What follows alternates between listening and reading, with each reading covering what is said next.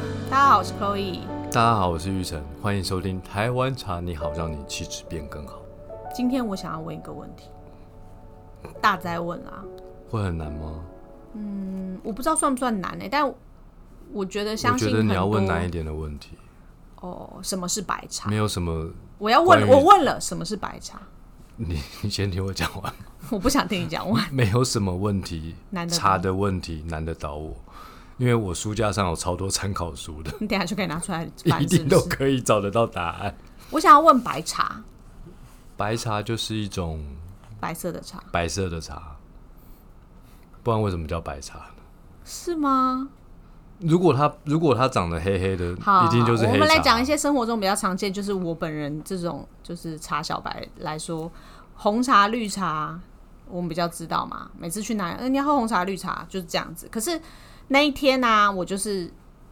有一个因缘机会下，有一个人就跟我说白茶。那我以前当然也听过白茶，也有喝过几次，可是我其实还是觉得充满不疑惑。是那么熟悉对对对对对，因为即便你在茶的这个行业是这因么为多你年，平常不会碰到它啊、你对于白茶还是非常的啊陌生。你平常不会碰到它，所以我想要知道我跟多你一点关于说，白茶的秘你那个辛那个陌生的感觉跟我一样。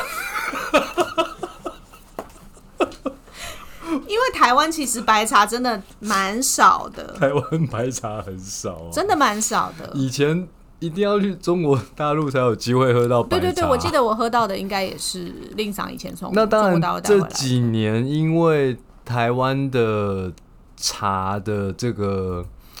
发展有慢慢年轻化的态势，那年轻人通常会去这个茶产业挖掘一些可能以前曾经出现过在台湾的茶产业，但是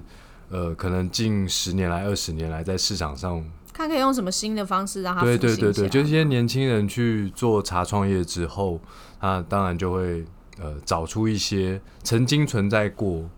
但是可能有一段时间已经没在茶产业慢慢的比较，不管它是因为产量比较稀少啊，对对或者对对是对对等种种原因，也许也许就是传人，就是做的人变少了，师傅不会做啦、或者等等对之类所的，以把它拿现在市出来场上慢慢某一些呃品牌是买的买得到白茶了，台湾也台湾有的一些台些台湾也有茶，白茶，以前只有中国大中陆国有大陆啊最常见，然后每次去大陆，他们跟我说：“哇，这白茶要多好，多好，多珍贵。” white tea，你喝完之后就是觉得，哈，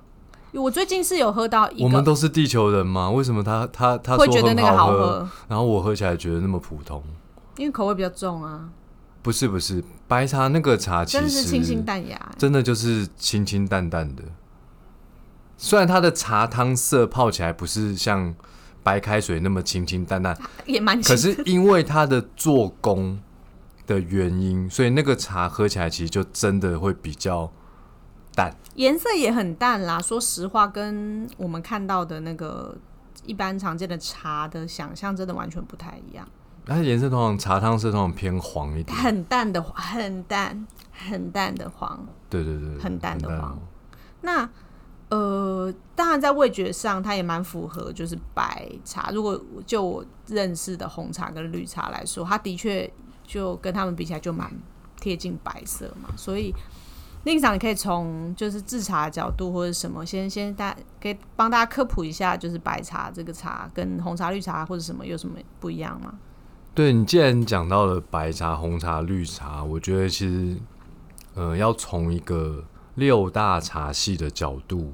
来跟大家分享。需要配乐吗？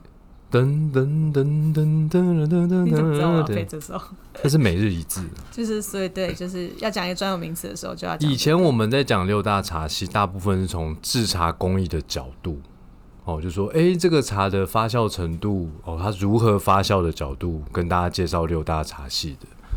那我我刚好手边有一个资料，我觉得其实蛮好的，它其实在讲六大茶类产生于何时。你猜猜看，最早的茶是哪一种茶？你说从哪里选选择题好不好？比如说绿茶、红茶、黄茶、白茶、青茶、黑茶，哪一个茶是最早被你再讲一次，六大茶系，慢一点啊呐、绿茶、红茶、青茶、黑茶、黄茶、白茶哪一个茶？最早？绿茶，哎呦，蛮厉害的哦！哦因为我觉得它长得跟叶子比较像。就是好茶叶本人。好，这个人类对于茶叶的利用啊，它是从生煮跟饮野生茶树鲜叶开始的。等一下，等一下，你刚刚那几个字我完全没有办法变成听的耶。生煮是什么？生活的生，煮沸的煮，哦，生生生的煮跟跟饮就是羹，就是羹汤，洗手做羹汤的那个羹。野生茶树鲜叶，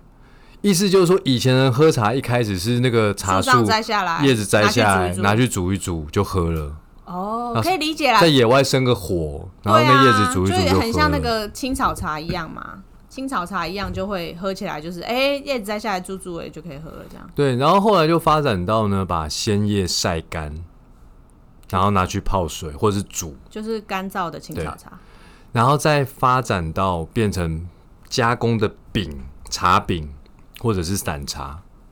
嗯，就是增加了一些制茶的对流程。然后这个饼茶最早是在北魏的时候记录的，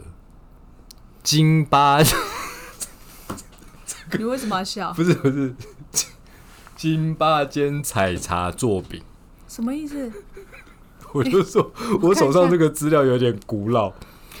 你都说北魏了还不古老吗？荆州巴蜀啊，荆巴间采茶做饼啊。你现在是在念古古文 吗？对啊，因为那个是一个古文上面的记载，提到饼茶嘛。哦，你是说在北魏的时候， 最早有记载有饼茶的这个东西？北魏有一本书叫《广雅》，嗯，《广雅》当然他写的是文言文嘛，他是写荆巴间采荼做饼，图就是茶啦，荼毒的荼就是茶的古字嘛，在荆州巴蜀那边，有人开始采这个茶来做饼，所以你可以知道北魏那个时候，当时是把茶做成饼块状的。嗯，然后到了唐朝呢，通过制造饼茶的实践这个过程，我们发明了真青饼茶。真青以前是把那个鲜叶就压成饼啊，直接压啊、应该是吧？哦因为它猜测是这样猜测是这样。那到了唐朝之后，开始有蒸青，就是把这个鲜叶蒸了之后呢，捣碎制饼，穿孔烘干，那茶叶的品质就有了呃比较大的进步所。以这件事听起来很重要的那个点就是蒸青，对啊，就是把它加热。蒸便当的概念啊，加热可以怎么样啊？加热就可以把它的呃茶叶本身的酵素破坏掉，那会怎么样？它就停止发酵了，就是就不会像我这样一直 K 笑。所以呃，等等，这讲成白话文就是它让它停止发酵，所以可以保留，叶绿素，所以它会一直是保持绿绿绿的的状态，那就是对绿，茶就是绿茶。哦。所以对经过加热让它停止发酵，因为一般来说，如果你叶子摘下来，它慢慢就会变枯黄嘛，就是会变就是黄黄的这样，一定从绿的变成黄。那它因为加热之后，就会让它保留在那个绿色的状态。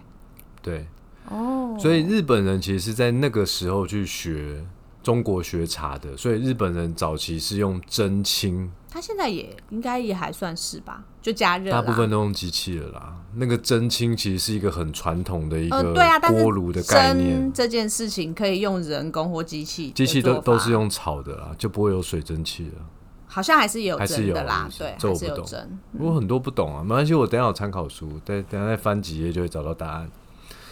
那到了晚唐呢？我刚刚讲的是唐朝的初期跟中期，那到了晚唐呢，就有炒青绿茶，前面是真青，后来是炒青。刘禹锡有一首诗《西山蓝颜是茶歌》啊，对不起，我说错了，《西山兰若是茶歌》。我要看你念的，我根本听不懂，什么东西？哦，思绪炒成满是香，就炒茶的时候，整间房子都很香啊对啦。对对，这就是炒青绿茶最早的记载。所以一开始是做绿茶，然后是从饼茶再到散茶。那你知道第二个被记录的茶是什么茶？六大茶系里面黑茶吧，不是黄茶。唐朝就享有盛名的安徽寿州黄茶，其实我没喝过黄茶，我也没有喝过啊，我应该有喝过啊，但是没有什么记忆度。因芽叶自然发黄而得名。黄茶是从炒青绿茶发展而来的，运用焖黄的工艺生产，始于一五七零前后。一五七零前后，所以黄茶其实是绿茶延伸出来，对，它就是做成绿茶之后再去焖，焖一下，焖那焖就是呃把它堆在一起，然后让这个茶叶温度比较高一些温度比较高，就把绿的变成黄的就对了。你知道这是什么吗？炒青菜的时候盖子不要掀，火关掉的盖子不要掀，你等一下去看叶子就变黄。对，就是这个意思。对，对，这是真的哎、对对对，哦，因是为这个意思茶叶本来就是一个可感觉就是会增加一些青菜啊特殊的风味，可是不一定好喝。呃好喝的，应该好喝。对啊，就是一对比较不一样的风味嘛，不一样的定跟绿感觉茶的味道不太一样，这对样对子。对。嗯，那你知道第三个是什么吗？绿茶、黄茶，再来是什红么？吧，红绿灯啊，不是那是什么？黑茶。我猜错了。黑茶的起源呢，可以追溯到唐朝后期的茶马互市。第一次出现黑茶是在明嘉靖三年，即西元一五二四年。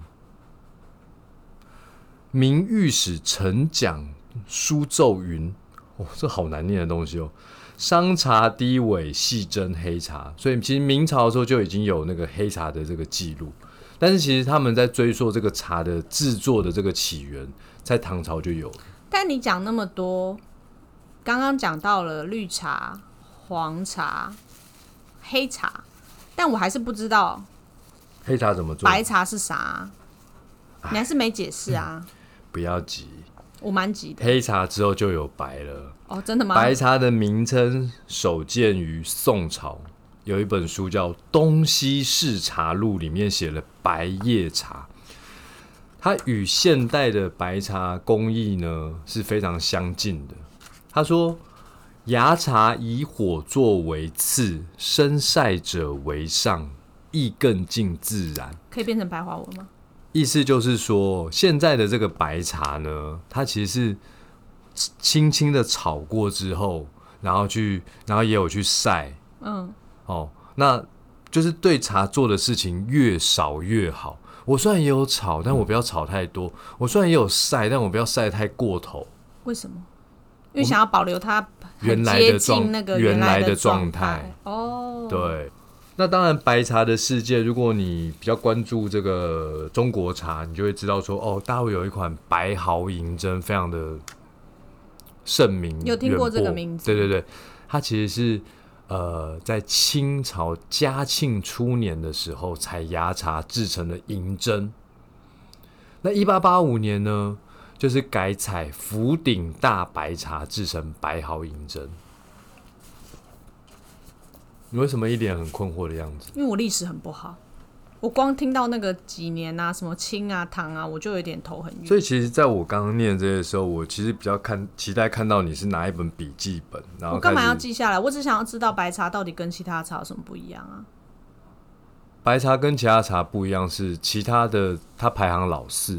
你说的是出现在这出现的时个间嘛对六大茶里面，它出它排行老四，然后再来就是红茶，所以刚红才茶是清代的时候有记载的，一七三二年，绿茶、黄茶、黑茶、白茶、红茶，最后才是清茶。哦，真的哦。嗯。所以呃，我我们熟知的，就是台湾茶大部分都是清茶，是其实是最晚出现的。对，对，清茶算是比较晚、比较后期出这现个的。制茶工艺就相对的是最复杂的嘛。对，清茶是跟前面讲到的这几种五类的茶比起来，它的工艺是最复杂的。那我我听完令赏这样讲的时候，我是有有把那个他们出现的顺序有记起来啦，就是我不用笔记本，我有记起来，就是白茶、黄茶、黑茶，我讲错了，绿茶、 绿茶、黄茶、黑茶、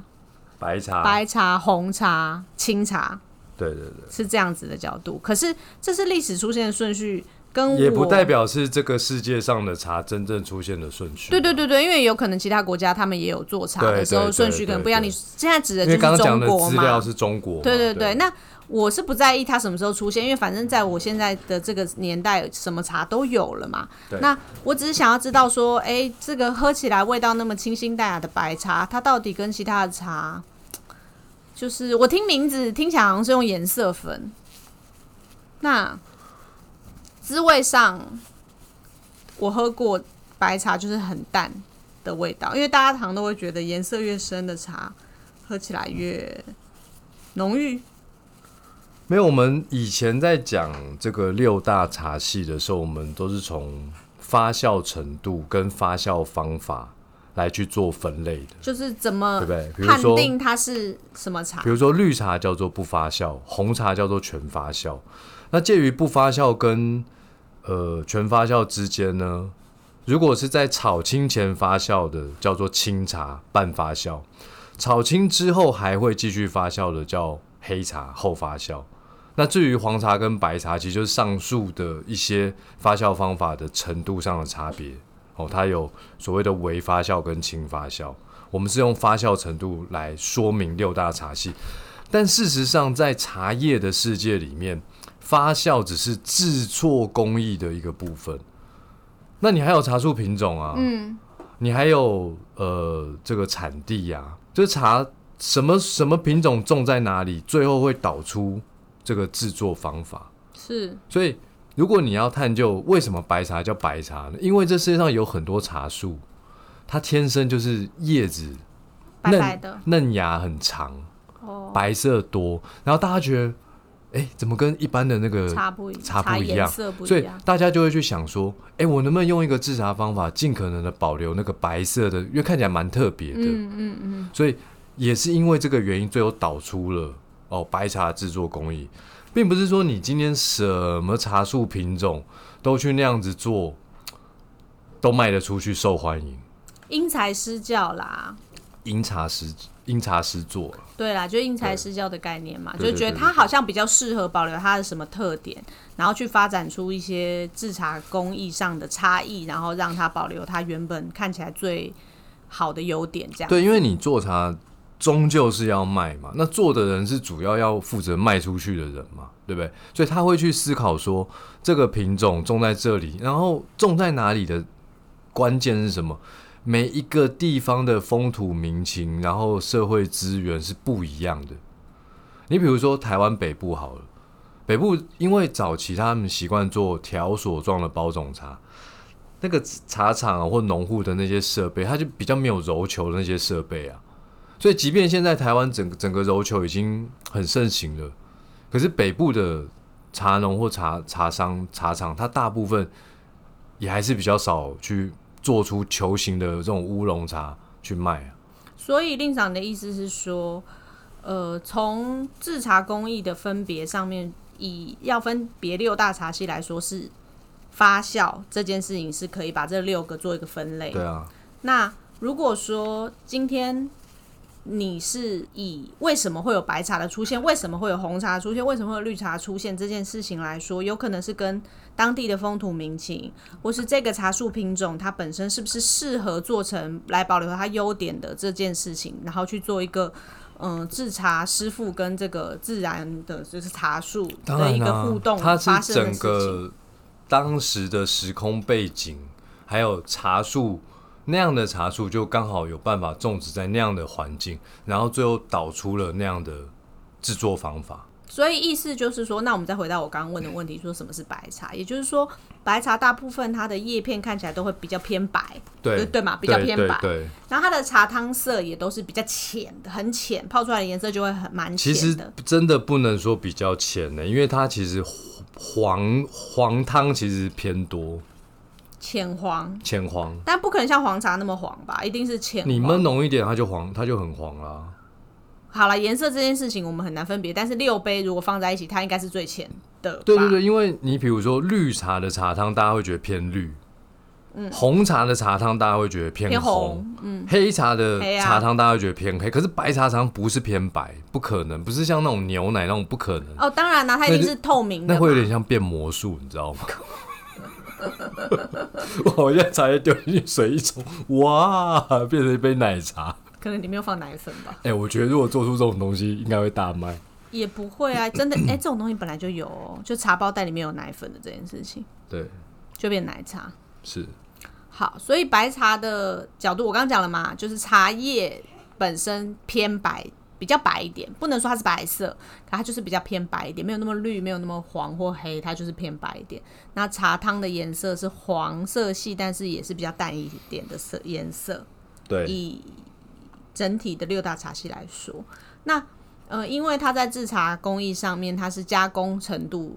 可以说是最少的，最少的，所以它尽可呃，它能的尽去可保能保留留。茶叶本身的样子跟味道，所以它喝起来会有点像，我也不会形容。我上次喝到就是有种很淡的感觉，不会很绿，因为它毕竟还是经过了晒，经过了炒。对，因为它茶叶要绿是它采收之后，它要立刻破坏它的酵素。嗯，它才变绿绿的，对，本来的绿绿，对，可是白茶为什么它？你看它还是从还是有本来有很多很多叶子是绿的，然后最后它变成有点黄，但它的嫩芽那个白是可以维持一样的状态。